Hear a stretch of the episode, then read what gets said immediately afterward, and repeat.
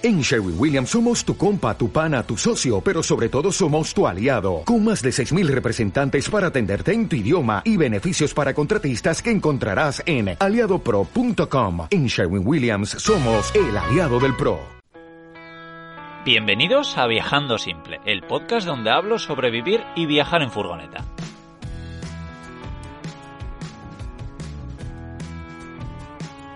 Yo soy Íñigo, autor del libro Cómo vivir y viajar en furgoneta, y en estos episodios comparto mis aprendizajes llevando un estilo de vida algo alternativo. Vale, pues hoy os traigo a Chris y a Rita, dos chicas que, bueno, si estáis en Instagram seguro que os han llamado la atención, porque es que viajan en un camioncito chulísimo llamado La Lata, y es que con él han recorrido gran parte de Europa, ¿no? ¿Qué tal estáis, chicas? Bien, bien. Hola, muy Estupendamente aquí pasando unos días de lluvia en Barcelona, pero, pero a gusto. Sí, nada, nada, disfrutar que luego pronto llegará el calor. Seguro que echáis de menos la, lluvia, ¿no? Sí. Bueno, eh, habrá mucha gente que ya, que ya os conozca, pero si queréis contarnos un poquito eh, quiénes son Cris y Rita. Pues mira, somos dos personas que nos conocimos hace ya casi 10 años y que, y que somos muy distintas, pero nos complementamos bien, lo hemos terminado de corroborar nueve meses metidas en un camión, pero si algo compartimos es que somos muy, muy activas, muy inquietas, mucho. Cada una a su manera. Chris a un nivel como más físico, eh, es muy deportista, está siempre buscando lugares a donde encaramarse, eh, bricolajes que hacer y, y, yo igual a un nivel un poquito más mental. Sí, Rita es más la pensadora, la pensadora, ella eh, lo organiza todo, eh, es la que escoge los sitios donde tenemos que dormir, eh, el mapa, la que controla el dinero también. Y bueno, un poco es eso, que nos complementamos entre las dos. Y bueno, y no viajamos solo nosotras, viajamos con, con Tair, que es el tercero, el tercer pasajero de la lata, que es un perro que adoptamos hace ya nueve años. Y, y, que bueno, que ha sido parte importante también de todo este, de todo este proyecto de vida, incluido el viaje. Ah, genial, genial. Y bueno, no empezasteis directamente a, viajar con esta, con este pedazo de, camión que, tenéis, ¿no? Eh, sino que empezasteis con Merceditas, si no me acuerdo, una Mercedes Vito 110 del año 2000. Que, bueno, era muy muy sencilla, ¿no? Que tenía un sofá cama, eh, no tenía ni batería secundaria, ni poti, y utilizabais un depósito de esos de fumigar como, eh, para, para, para, todo lo que necesitabais y contarnos cómo era eh, Merceditas. Bueno, Merceditas fue el primer proyecto camper nuestro, eh, también a raíz de Tair, de nuestro perro, porque nos encontramos en la situación de que nos gusta mucho viajar, pero nos sentíamos muy atadas a, a lugares como campings o hostales o demás para pernoctar y además que tuvieran que aceptar perros era un límite importante. Entonces decidimos pues probar lo de la furgoneta. Y Merceditas, de hecho, no estaba ni homologada como vehículo vivienda. Tenía, como dices, un, un sofá cama que era un sofá cama de Ikea adaptado por su anterior propietario y un pequeño mueble. Y teníamos que desmontarlo cada vez que pasábamos las ITVs para, porque estaba homologada como vehículo mixto. Y a eso fue a lo que nos, nos adaptamos rápidamente. Chris hizo de las suyas, como dices, hizo un, un pequeño fregadero con un, con un depósito de fumigar de 10 litros, añadió algunos estantes y viajábamos pues con lo mínimo. Qué bueno, qué bueno, porque hay mucha gente que ve, eh, bueno, pues en Instagram o en cualquier otro sitio esas furgonetas, pues que tienen todo y dicen, joder, es que qué pena que yo no tenga dinero o que no tenga espacio para guardar una furgoneta así, tan guay, tan, tan bonita. Pero bueno, en realidad se puede empezar con poco, ¿no? ¿Cómo, contarnos cómo es viajar sin poti y sin batería secundaria, por ejemplo. Sí, totalmente. Al final, eh, una se las idea para, para, para estar cómodo. Y, y, bueno, tienes que pensar un poco más en cómo hacer las cosas eh, te requiere un poco más de tiempo, igual no es tan cómodo, obviamente, que teniendo la ducha, teniendo el pot y teniendo todo eso, pero, mm, pero es eso, yo o sea, la gente a veces es lo que dices, que piensa que, tiene que tener todo, ¿no? Para, para, poder viajar y al final puedes viajar con, con cualquier cosa, como si tienes un coche y le tiras un, un colchón encima. Eh, al final es ideártela para, para, poder dormir allí y al final es tu casa también. Sí, a ver, lo, lo que comentabas, pues sin poti, pues parando en gasolineras, eh, duchándose poco y, y, sin batería, pues nosotras teníamos un farolillo estupendo de Decathlon que va a pilas y que como la furgoneta era pequeña, pues servía perfectamente, igual que lo del gas, un hornillo de gas que se guardaba en un maletín, en un rincón que tenía asignado detrás de uno de los asientos y poco más, con cuatro prendas de ropa y un par de cajas de fruta donde metíamos la, comida y una nevera de estas de llevarse a la, playa. Eh, metíamos allí la comida y teníamos un enchufito de mechero. Solo iba enchufada cuando viajábamos porque no teníamos batería pero conservaba la comida estupendamente. Es verdad, decía Chris, ¿no? que puedes viajar en cualquier, en cualquier medio, aunque sea, bueno, hay gente que está recorriendo el mundo en bicicleta y no tienen ni siquiera un techo, ¿no?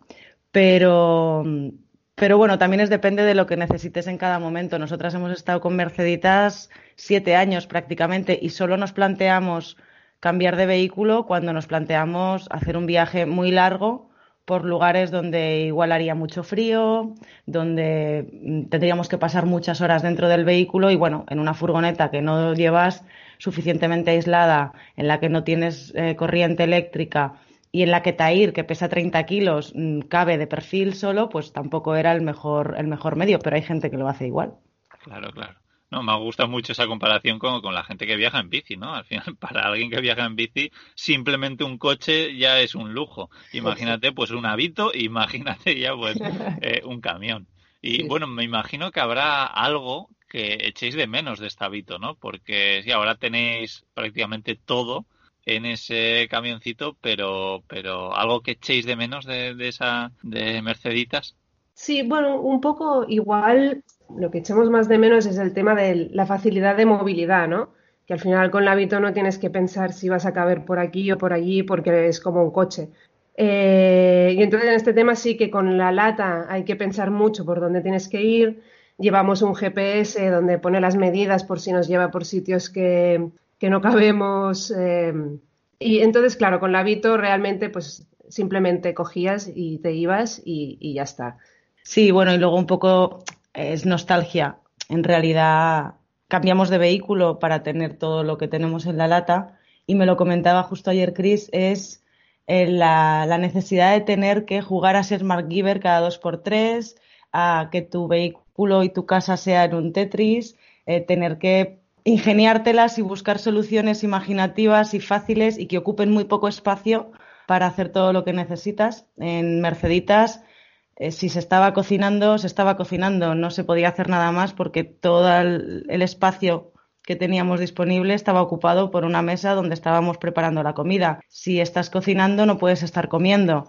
Si estás comiendo, no puedes estar trabajando y no puedes sacar nada de la nevera porque la tienes metida en un rincón que, al que no puedes acceder en ese momento. Y eso, bueno, pues es divertido, visto con perspectiva. Si nos hemos encontrado en momentos cuando llueve fuera, por ejemplo, en un vehículo pequeño en el que tienes que salir del vehículo para poder montar la cama, pues es incómodo. Pero, pero bueno, es, también son como los orígenes de toda esta aventurilla camper que, iniciamos y nos, nos, nos gusta recordarlos de vez en cuando. Sí, sí, ya me imagino que esos recuerdos serán, serán buenos. Bueno, y hablarnos un poquito de, de, la lata, de ese camioncito, de esa Mercedes Vario, ¿no? Que es una 600, 616D y si no me equivoco pesa 6 toneladas. Sí, correcto. Pesa 5.990 kilos y bueno, es, es, un camión del 2008. Eh, a nosotros nos gustó mucho. Ya estuvimos mirando varios camiones de estos varios porque, porque la verdad que aparte del, del exterior, que es eh, la típica... Em, el típico camión cuadradito, ¿no? Que, que recuerda un poco los camiones antiguos. Y, bueno, es un camión que, lo compramos camperizado ya por su anterior propietario. Y, bueno, la camperización era una camperización así como muy hecha a mano, y nos gustó mucho la distribución. Eh, tenía todo lo que necesitábamos y de medidas es, grande, porque no vamos a decir mm. que no es grande. Tenemos nueve metros cuadrados de espacio en la vivienda más la cama que la llevamos encima de, la cabina del conductor pero medidas exteriores tampoco es tan tan grande como para impedirte pasar por donde pasa una autocaravana cualquiera. Hmm. Mide unos 6 metros y algo de largo y de alto 3,30. Por lo tanto, pasamos por puentes de estos de 3 metros y medio, 6 metros y medio de largo. Hay algunas grandes volumen que ya, miden eso. Hmm. Y la verdad es que dentro de lo compacta que es, porque es bastante compacta como camión, pues tiene, tiene un gran espacio interior. Además tiene la cabina separada de la vivienda. Tiene sus pros y sus contras.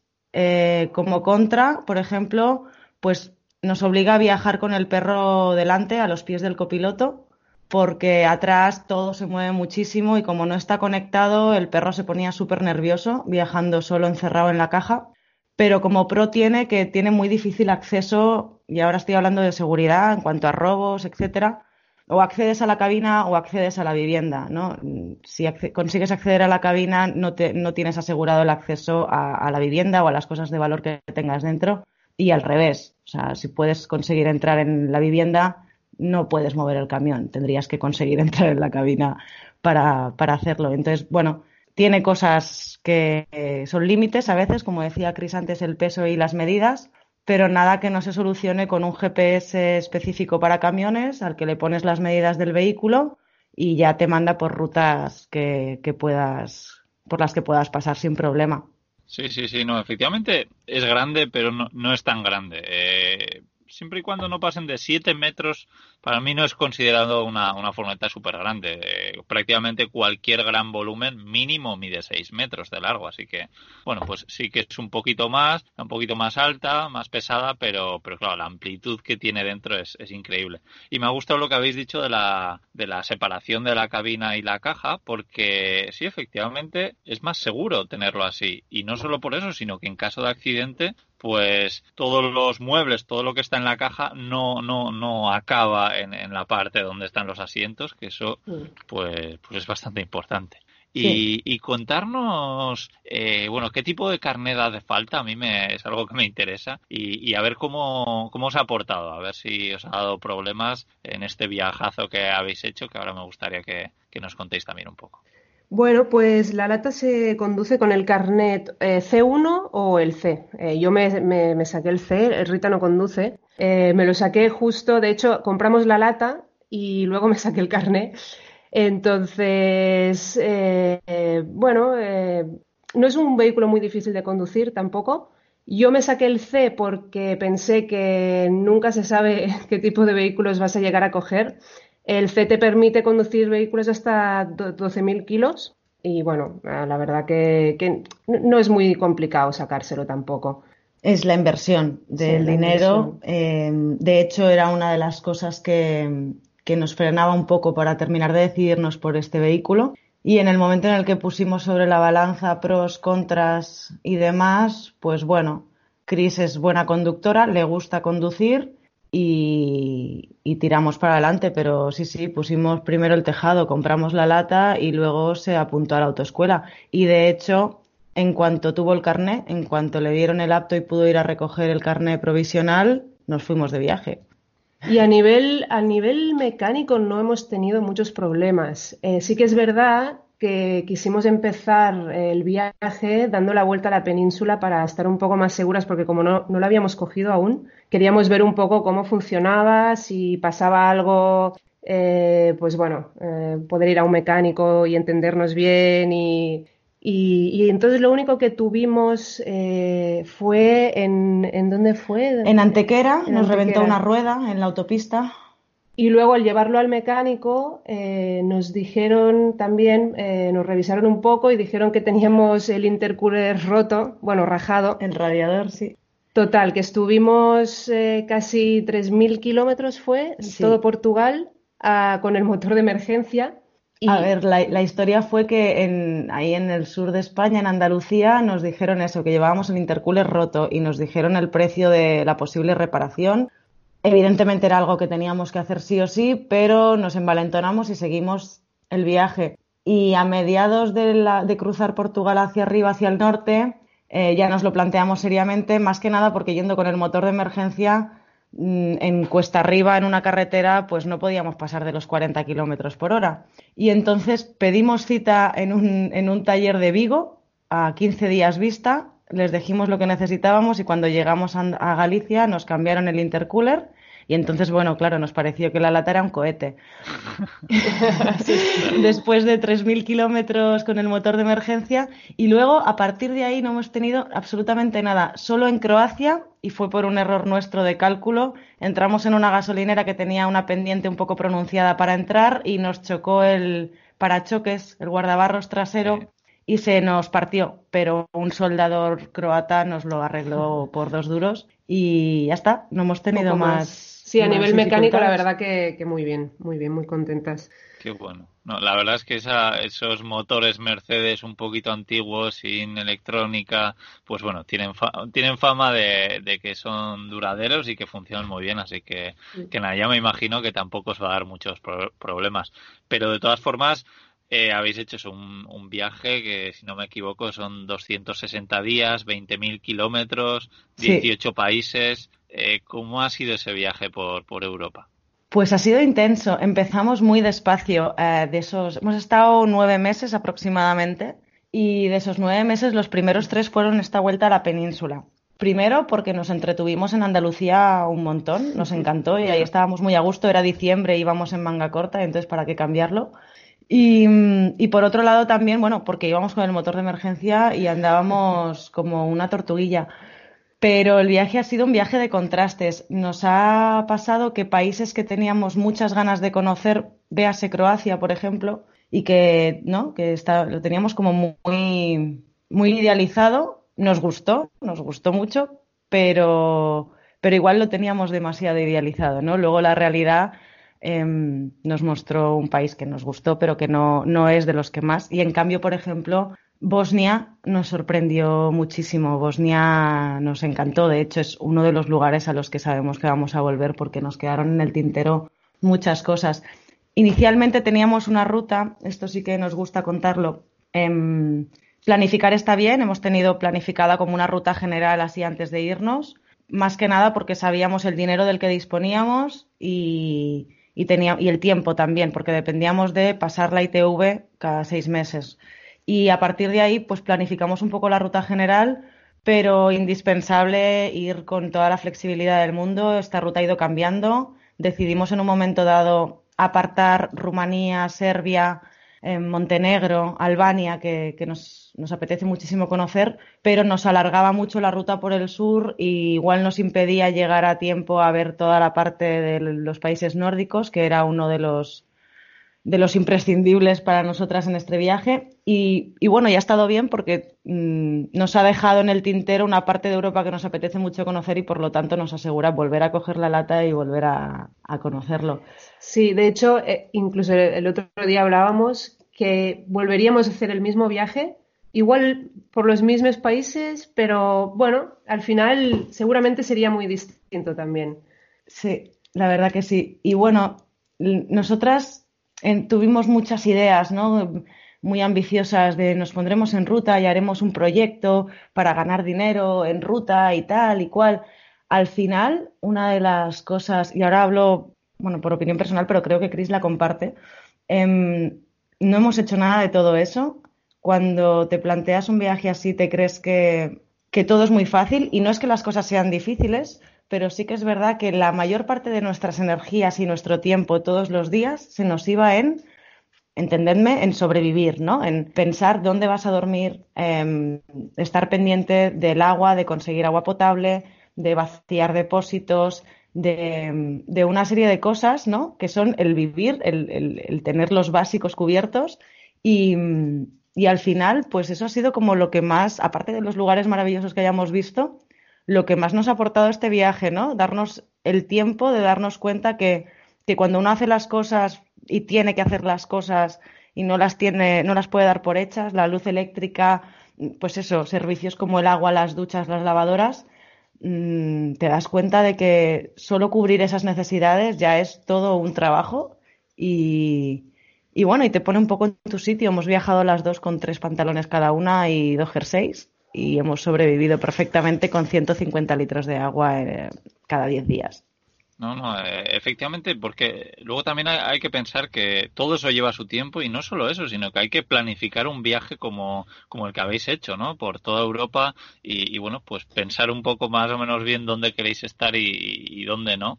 Y, me ha gustado mucho que habéis hablado de, de Bosnia, que es eh, un país que yo no conozco, pero que, bueno, en un capítulo especial que hice donde muchos viajeros eh, hablaban de sus países favoritos, pues Maru y Santi de la Chata House y Edu y Rocío, también de Sin Código Postal, que creo que les conocéis bastante bien, pues eligieron Bosnia y, y nada, me, me, pareció curioso porque era algo que sinceramente no me lo esperaba, así que nada, tendré que, tendré que visitar también Bosnia, me apetece un montón.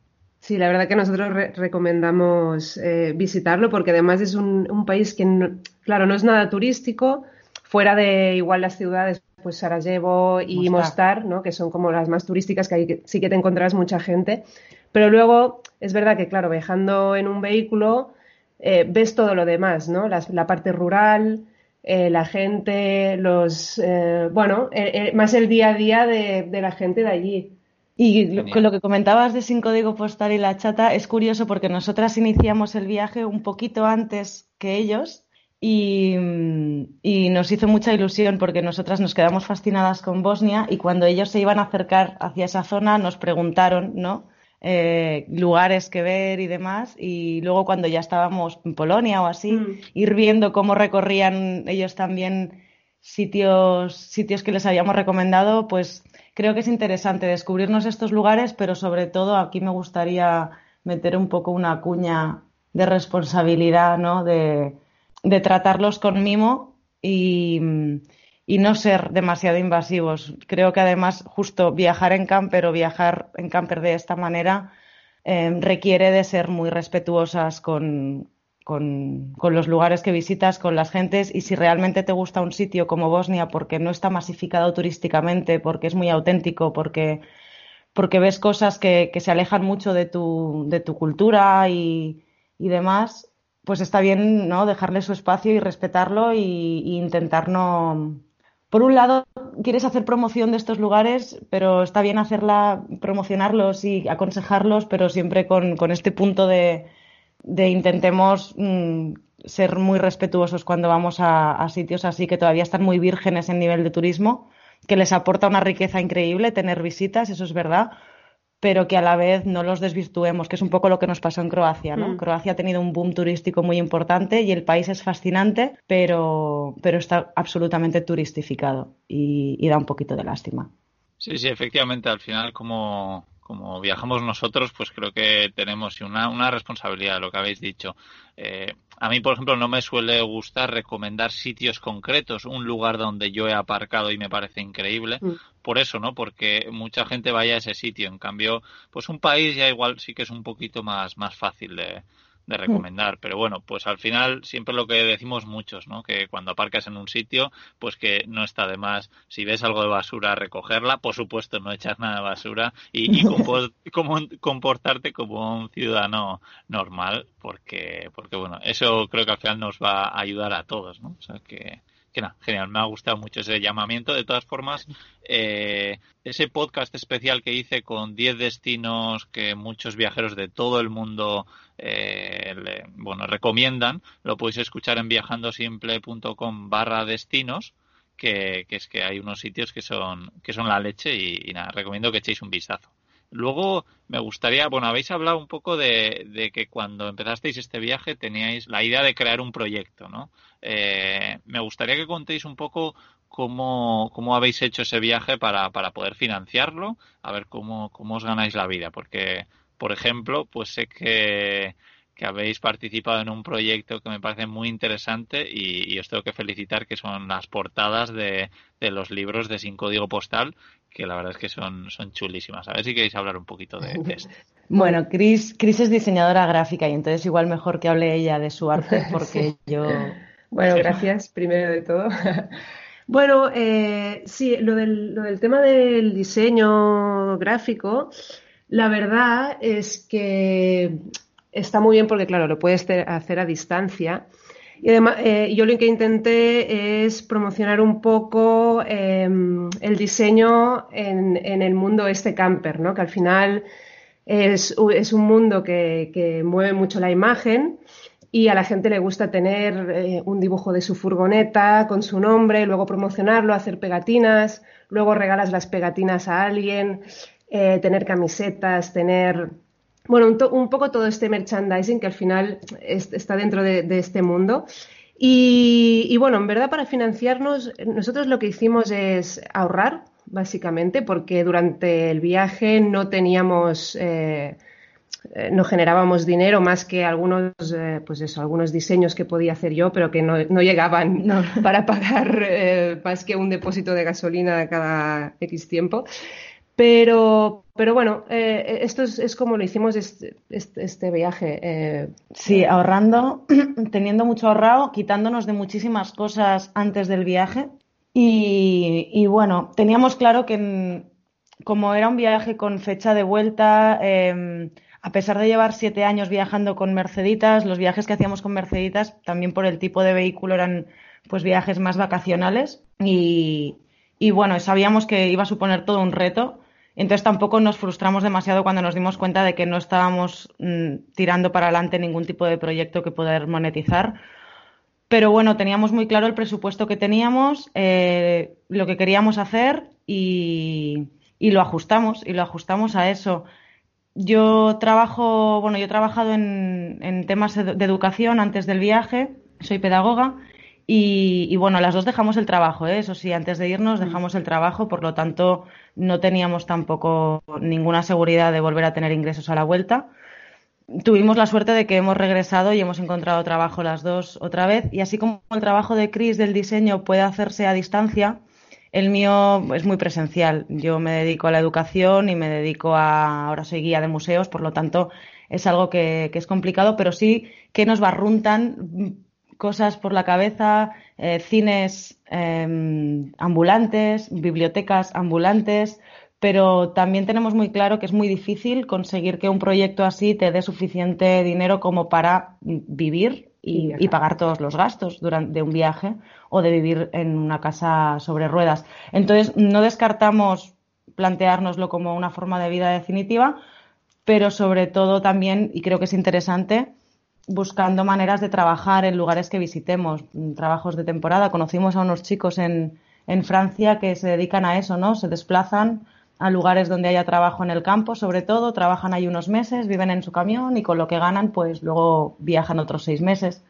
Quiero decir que hay muchas maneras de planteárselo. Nosotras en este caso lo hicimos con ahorros. Y me gustaría, porque es una pregunta que, que nos hacen mucho, Em, y, nos alegra que no nos la hayas hecho tú, sino que la vamos a contar por, decisión, propia y porque, bueno, sé que es una gran curiosidad eh, cómo, nos financiamos y cuánto gastamos, ¿no? nosotras no hemos estado de vacaciones nueve meses, eso es importante decirlo. No es lo mismo hacer turismo, irse de vacaciones, que vivir. Vivir nueve meses, mm, igual que aquí en casa ahora que estamos en Barcelona, no salimos a comer fuera prácticamente nunca eh, vamos a comprar al supermercado y cocinamos en casa, no compramos compulsivamente em, y ahorramos todo lo que podemos en general, pues lo mismo hemos hecho en el viaje. Em, así de media echamos cálculos y nos gastamos unos 1.100 euros de media al mes, meses más y meses menos, en función del país donde estemos, de la cantidad de kilómetros. Nosotras mm. hemos viajado muy rápido, parece que no, pero hemos viajado muy rápido. Hemos hecho 20.000 kilómetros en nueve meses. Si hubiéramos hecho esos 20.000 kilómetros en 18 meses, hubiéramos gastado mucho menos al mes. Y la mitad de ese presupuesto ha sido de, gasolina. Así que podéis daros cuenta de que tampoco es mucho más. 1.100 euros, dos personas, todo incluido. El perro. El perro, la comida, la gasolina y, y demás gastos, ¿no? Hmm. Hemos intentado recortar lo máximo posible, pues intentar no pagar por los servicios. Ir por carreteras secundarias, no ir por autopistas. Y bueno, eh, que me gustaría aclararlo porque a veces parece que hace falta muchísimo dinero y al final, bueno, sí, hace falta dinero, nosotras lo teníamos ahorrado, pero vivir con mil euros dos personas al mes no me parece nada fuera de lo normal. Sí, no, no, seguramente la mayoría de la gente que esté escuchando esté gastando eso o bastante más mm. sin viajar y sin gastar demasiado, pero simplemente pues pagando un alquiler, una hipoteca. Exacto, exacto. Y luego me ha gustado mucho lo, lo que decís, ¿no? Que al final eh, habéis salido con, con, ahorros y es que creo que es lo más habitual. Muchas veces pensamos que para vivir viajando, para hacer largos viajes, tienes que trabajar con un ordenador, tienes que ser programador o lo que sea. Y, mm. y yo, por lo menos, la realidad que me he encontrado es que la mayoría de viajeros o bien trabajan de forma temporal, como habéis dicho, pues que van a granjas, trabajan dos o tres meses y luego siguen viajando, o eh, eso, pues eh, viajan con unos cuantos ahorros, luego paran de viajar, acumulan otra vez ahorros y siguen viajando. Y creo que eso es lo, más habitual, por lo menos lo que yo me he encontrado. Sí, sí, totalmente. además, yo creo que también hay, hay que intentar adaptarse, ¿no? Según la situación que tengas tú eh, también es verdad, claro, nosotros no tenemos hijos, eh, mm, no sé, em, también un, poco adaptarse a la situación personal que tú tengas eh, también hace mucho, ¿no? A la hora de viajar y gastar. Y bueno, me gustaría que compartáis con nosotros alguna anécdota que me imagino que os habrán pasado un montón, pero bueno, a ver si queréis compartir alguna concreta con, nosotros, que siempre me gusta escucharlas. Tenemos muchas y además nos gusta contarlas, porque, mm, bueno, los que conozcáis nuestro Instagram lo sabréis, los que no, pues os podéis pasar por ahí. Em, hemos intentado ser muy transparentes en cuanto a, cómo es vivir viajando. Nos, nos, nos, irritaba un poco estas, estas cuentas tan perfectas, ¿no? De viajar, eh, vivir viajando y la vida camper es todo maravilloso. No, pero vivir estáticamente tampoco es todo maravilloso. Por lo tanto, eh, todas estas anécdotas buenas y malas las hemos ido compartiendo. Ayer justo pensábamos en cuál de ellas queríamos contaros y hemos elegido una que fue tensa, a la vez eh, eufórica. Estábamos en Eslovenia. Ha dicho Chris que viajamos por carreteras secundarias eh, a nuestro GPS, que le pusimos un nombre, se llama Esmeralda. Siempre le pedimos que nos lleve por las carreteras que no haya que pagar porque también nos permite conocer ¿no? la parte más desconocida de, los países. Y en Eslovenia íbamos dirección al castillo de Predjama. Eh, es un castillo que está enclavado en, como en un acantilado, en unas montañas rocosas. Entonces íbamos por carreteritas tan estrechas como la lata. Es decir, si nos hubiéramos encontrado con otro coche de frente, no sé qué hubiéramos hecho. Por suerte no pasó. Pero lo que sí que pasó fue que, bueno, os pongo en situación, estaba anocheciendo y hacía mucho frío. Em, nos encontramos en una bifurcación en un momento dado con dos señales de prohibición. A la derecha ponía que estaban prohibidos los vehículos de más de tres metros con dos de alto. Por lo tanto, nosotras con la lata, que medimos tres metros treinta y cinco, ya no pasábamos por el puente o por lo que fuera. Y a la izquierda, la prohibición era para vehículos de más de tres toneladas y media. La lata, ha dicho Chris, que pesa casi seis toneladas, por lo tanto, tampoco. Dar la vuelta no era una opción. Así que, bueno, eh, el momento de tener que decidir entre una cosa y la otra fue un poco tenso. Al final la decisión estaba bastante clara. Por un sitio de 3 metros 20 no pasábamos aunque quisiéramos y por un sitio de, de 3 toneladas y media podíamos intentarlo. Así que fuimos por el sitio de la limitación de, de peso y nos encontramos con un puente, un puente de madera hecho de tablones de madera que cruzaba un riachuelo. Em, nos paramos antes del puente, nos miramos y por suerte el puente no era muy largo, pues igual me diría unos 8 metros, era un poco más largo que la lata. O sea, iba a haber un momento en el que todo el vehículo iba a estar encima del puente, pero nos miramos, Chris se agarró al volante y yo lo único que le dije fue, pasamos, pero no te entretengas. Y Chris todavía tiene clavado en la cabeza el ruido de los tablones mientras pasábamos, pues como, por, como estar pasando por encima de una pasarela de estas de un puerto, mm, algo así. Eh, el caso es que pasamos y nos pusimos muy contentas, llegamos al castillo eh, lo visitamos por fuera porque estaba cerrado y al día siguiente evidentemente nos fuimos nos fuimos de allí. Pero el por otro camino. por otro camino sí sí. Intentamos no volver por allí. Y de esas nos hemos encontrado alguna. Al principio pues esta fue la primera vez. Luego sí que tenemos que decir que hemos, transgredido alguna vez la limitación de peso.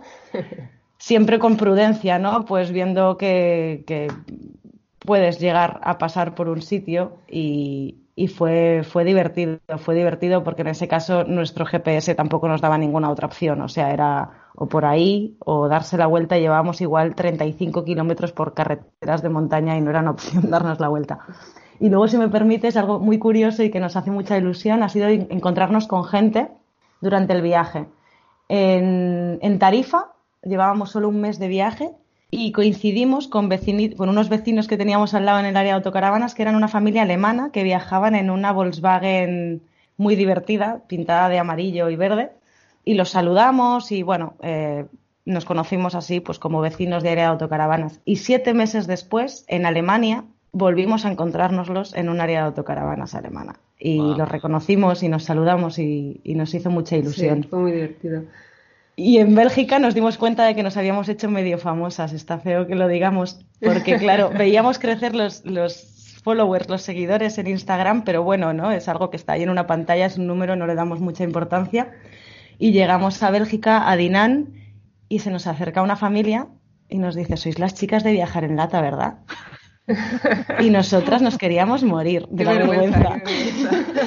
Y nos dice, ay, me da mucha vergüenza hacer esto, pero es que os sigo en Instagram y he visto el camión aparcado en el parking y he pensado, no puede ser, están por aquí.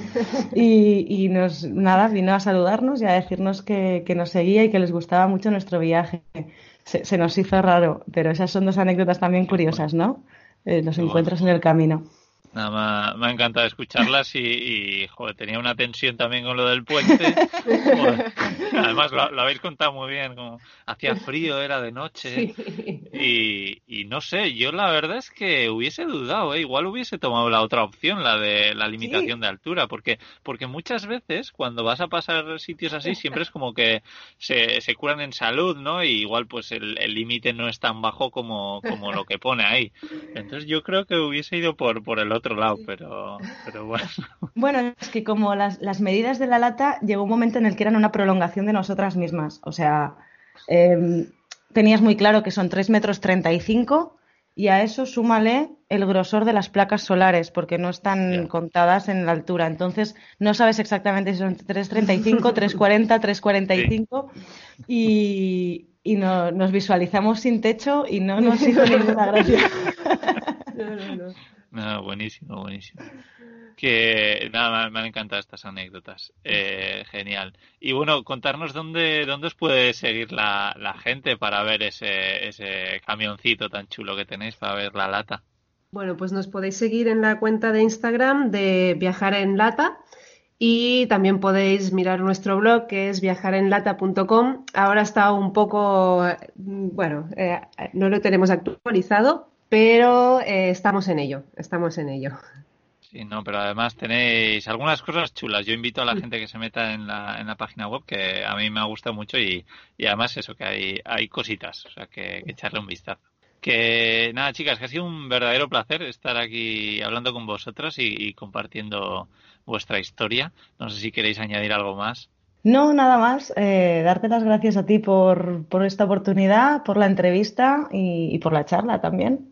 Guay, guay. Nada, pues, pues nada, muchísimas gracias y os mando un, un fuerte abrazo. Muchas gracias, igualmente. Hasta luego. Hasta luego. Pues nada, hasta aquí esta interesante entrevista. Espero que os haya gustado escuchar las historias de Chris y de Rita. Y si todavía no conocéis su lata, pues ya sabéis, ir a su cuenta de Instagram, que os dejaré por supuesto en la descripción del programa. Y bueno, también os dejaré, como no, un enlace a mi libro, Cómo vivir y viajar en furgoneta. Y nada, pues que os agradezco un montón a todo el mundo que lo está comprando y también a los que os quedáis esos segundos extra para compartir, darle a me gusta o, lo que sea. Así que nada más, nos escuchamos el lunes que viene en el podcast de Viajando Simple. Chao.